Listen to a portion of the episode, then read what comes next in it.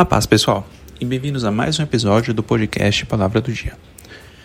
No episódio de hoje, eu gostaria de ler com vocês o primeiro versículo do Salmos 91, que é muito conhecido, que diz assim: Aquele que habita no esconderijo do Altíssimo, à sombra do Onipotente descansará.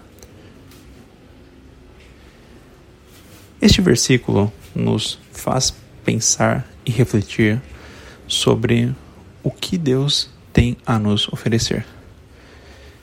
E é muito comum que nós oremos pedindo que o Senhor nos abençoe financeiramente, que prospere e dê toda a direção e estratégia para vencer os desafios.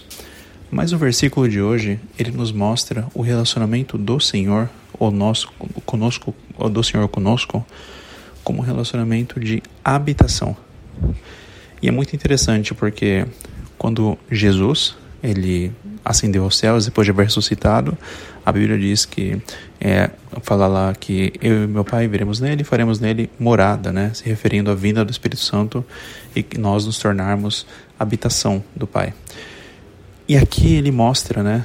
O, além dessa passagem que fala né, sobre nós sermos morada do Pai, também aqui nós habitarmos no esconderijo do Altíssimo. E aqui a gente pode perceber bastante a relação justamente com o fato de que através de Jesus e do sangue de Jesus, o véu foi rasgado e nós temos acesso ao Pai. Nós que antes, antes estávamos presos, né, escravos do pecado, fomos libertos, porque a Bíblia diz: E conhecereis a verdade, e a verdade vos libertará, sendo que a verdade é Jesus, o caminho, a verdade e a vida, e nos permite nos aproximarmos e achegarmos à presença de Deus, do Onipotente, do Altíssimo. E através dessa presença, nós podemos nos achegar, e igual o versículo de hoje diz muito bem, não somente para visitar. Não é como você ir na casa de um amigo tomar um café, por exemplo, que você vai visitar ali, você vai tomar um café, você vai jantar, você vai almoçar e você vai se retirar depois de um tempo. Não.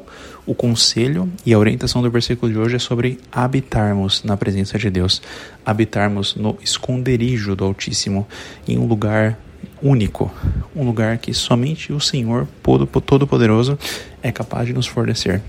E nesse esconderijo do Altíssimo, nós podemos perceber que ali o Senhor nos permite descansar. Esse descanso do Senhor, ele significa que a presença do Pai, ela se torna tão real e tão verdadeira e palpável, até falando assim, nas nossas vidas, que nós reconhecemos que nosso guiar, nosso agir é dirigido pelo Senhor. Nós reconhecemos que os nossos planos e aquilo que temos proposto em nosso coração é dirigido pelo Senhor.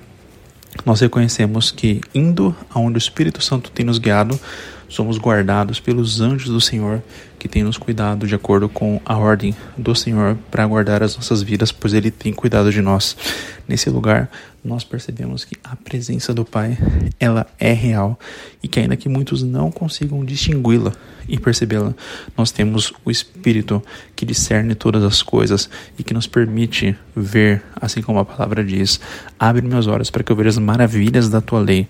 Então é necessário que haja essa presença do Pai que vai fluindo e incutindo, né, instigando, trazendo dentro das nossas vidas esse, essa sequência de consequências, de coisas maravilhosas que o Senhor tem para cada um de nós, trazendo amor, cuidado, carinho, transformação, revelação, libertação, ser guiado pelo Pai, ser guardado pelo Pai e poder viver com sabedoria, graça, conhecimento, discernimento e revelação o tempo remindo o tempo que o Senhor tem para as nossas vidas, pois tudo tem o tempo determinado, é tempo para todo o propósito debaixo do céu. E caminhando debaixo do propósito do Senhor, nós viveremos o tempo de Deus, que é o tempo correto de todas as coisas. Então aqui fica o convite para você que está nos ouvindo hoje, para que através do sangue de Jesus você possa ir, ir e orar clamando, Senhor Deus, eu declaro e eu peço que possas me que eu, que eu possa habitar no teu esconderijo, no esconderijo do Altíssimo, e que eu possa descansar a tua sombra, a sombra do Onipotente. Pois, como a Bíblia diz, maior é o que está em nós do que o que está no mundo. E Ele é fiel e poderoso e nos guardará até o fim, porque Ele é conosco todos os dias até a consumação dos séculos. Portanto, busque, ore e clame para que possa não visitar, mas habitar na presença e no esconderijo do Senhor e ter o descanso do Pai, a sombra do Onipotente porque Ele tem e continuará a cuidar de nós. Deus abençoe, fique com Deus e até a próxima.